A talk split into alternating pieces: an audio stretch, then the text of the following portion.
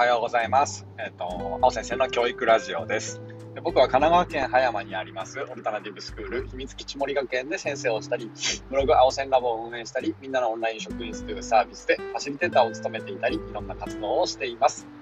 このラジオは教育を中心に、えー、いろいろなことを語れればというふうに思っています。いつも聞いてくださりありがとうございます。さて、えー、3月30日になりました。今年はね、春休みが短いということで、ねえー、ちょうど月火水しかね、え、お休みがない先生方も多いんじゃないかなっていうふうに思っています。えー、なので、まあまあまあまあ、その、なんだっけ、1、2、えっ、と、なかなか5から始まる人は、学校は少ないらしくて、今年は特別にね、7日からスタートする学校が多いっていうふうにも聞いています。えー、うちの嫁さんの学校もね、7日からスタートということで、えー、ちょっとね、つかの間の春休みなんですけど、えー、のんびりできているかなって思います。僕は今日が結婚記念日なので、今日は妻とランチに行ってきたいなっていうふうに思っています。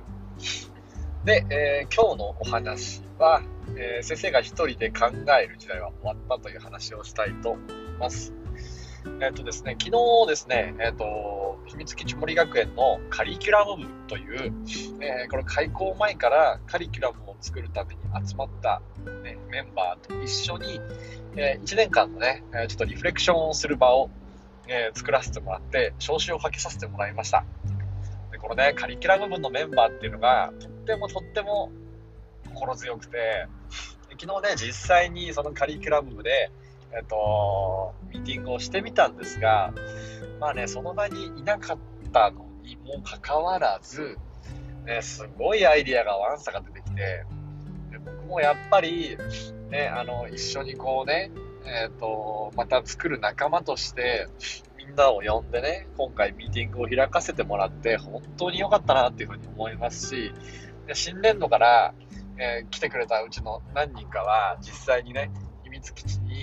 えー、その人がね、やりやすい形でジョインしてもらって、またね、一緒にやっていくことができる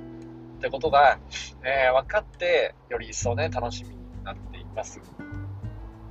なので、ね、えっ、ー、と本当に、なんだろう、楽しい、えー、有意義な、楽しく、かつ有意義な時間だったなっていうふうに思っているんです。で、その中で、あの、話をしてくれた声かけてくれた一言ですごい印象的な言葉があって、で、これは元ね、僕はカリキュラム部の副部長だったので、部長の言葉なんですけど、で、え、ー、と、本当にこれを中心となって作ってきたあおちゃんはすごいと思う、思うから、ね、ここに頼りがいのあるメンバーがいて、また今度ね、4月からは、メンバーと共に作っていこうよっていうふうに話をしてくれたんです。で、本当その通りだなっていうふうに思っていて、で、僕はもともとね、こう、まあ、一人で作ってるっていう思いはないし、普段だって秘密基地のメンバーと共に同じ場面を見てるし、2人以上は教室にいる環境を作ってくれてるから、ね、えっと、1人ではないなっていうふうな思いはあるんですけれど、うん、でも、やっぱり、えっと、その、いつもいないメンバーがそうやって一緒に作っていこうよって言ってくれてるのは非常に嬉しくて、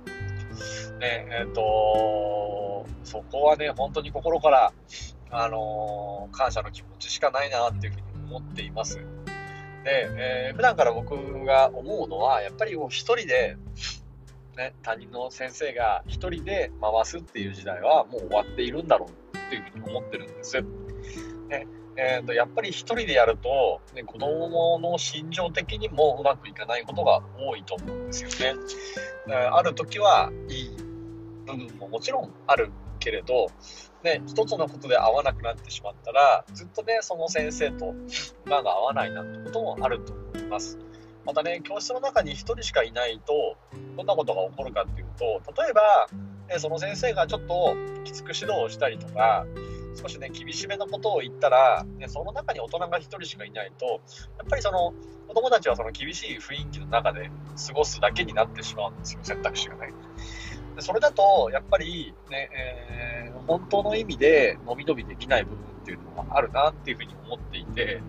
とはいえ僕らもね、言わなくちゃいけない厳しさを持って接しなきゃいけない子供たちのためにそうすることはあると思うんです。でもそんな時にもしね、自分以外の大人がいたら、ね、ちょっとそれを緩めてもらうね、緩めてあげる効果はあるなっていうふうに思うし、でえっと、なんか、一人でやっぱり教室を見るってことは、今はもうリスクしか感じて僕もいないので、ねえっと、2人以上で、ね、教室を見るっていうね、それまあ、世界ではそれがスタンダードなんですけど、日本でも、まあ、そういうところが、ね、増えてくるといいなっていうふうに僕思っています。なんかそういうね、2人以上いることによって子供のね、心理面がこうね、えっと、ケアされるっていう部分もあるし、なんかもう一つは、やっぱり、えっと、リフレクションが深まるっていうのがあるんですね。これも何度も言ってるんですけど、同じ場面を他の方が見てくれることで、えー、子供への理解も深まるし、その場面や状態への、えー、いろんなアイディアも出やすいなっていうふうに思っていて、でやっぱリフレクションって一人でやるものじゃなくて、え複数の目があって、そのフィードバックがあるからこそ生きてくる。で、え、それって見てない人がからもらえるフィードバックではなくて、一緒の場面を見ている人から、どんなリフレクションがあるのかってことからも、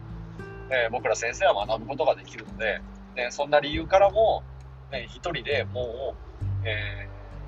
ー、受け他人をするってことではなくて、2人以上で見ることで、より価値の高まるリフレクションができるんじゃないかなっていうふうに思いました。ね、そんなリフレクションっていう観点からも、やっぱり2人以上で見てる必要があるし、なんか2人以上で見ることの価値ってすごい本当に高いなと思っていて、つまりあの僕がまあ、例えば風邪で休んだとしても、ねえー、うまく学級が回っていくためには、普段から2人で見てるってことはすごい大事だと思うんですよね。で、1人で見てたら、もう本当にその人がいないと、その人の感覚でやってしまっていたら、回らないようなところでも、複数の目で見ていれば、複数の人が対応、物事に対応できる。でこれ、多分、えっと、当たり前っちゃ当たり前なんですよね。ね一人の人間の目でやるっていうのは、もう、本当にそれは、えっと、価値が、なんだろう、えっと、定まってしまっていて、限定的になってしまっていて、えー、そうじゃなくて、えーと、やっぱりリスク回避っていう面だと、2人以上の人間、ダブルチェックをするっていうのもそうじゃないですか。なんか書類とか作るときに、ね、2人以上で見て、漏れを防ぐっていうのもそうだと思うんですけど、やっぱ人間の目っていくら鍛えられた先生の目でも限られているから、ね、1人でと何かしらの間違い、小さなものも大きなものも取ってしまいがちだと思うんです。だから、2人以上でいることが必須になる。それによってミスも防げるし、感情的なマイナス面も防げるし、ね、リフレクションも深まるし、まあ、絶対に複数で見た方がいい。ね、そこを、なんかどんな手立てで複数で見ていくかっていうのが、これからの、ね、日本の教育って変わっていくためには、絶対に必要なことなんじゃないでしょうか。これ結構、えっと、うちの妻の学校なんかでは行われていて、5年生と6年生には副担任って形でもう1人ずつ先生がついたりとか、で、その人たちと、こうね、教科担任制など回しながら授業をしていたりとか、ね、始まっているところでは始まってる。そんな風に僕も思っています。なので、ね、えっと、もしね、えっと、そういったことを考えることができる立場の方は、やっぱり2人以上で見るってことをスタンダードに考えてほしいなって、そんな風に思っています。ということで、えー、今日は2人以上で、えっと、学級を見ること、ね、1人で学級を見る時代は終わったという話をさせていただきました。えっ、ー、とですね、今日の夜から、夜9時からですね、えー、学習する学校ゼミという僕が右職でお世話になっている福ちゃんと一緒に作っているゼミのプレ講座というものが行われます。会員の方もそうじゃない方も、えーと、見ることができますので、えー、もしよかったらリンクから飛んでいただけたら、ね、一緒に学べたら嬉しいです。よろしくお願いします。ということで、秘密基地森学園の青でした。今日も良い春休みを。thank you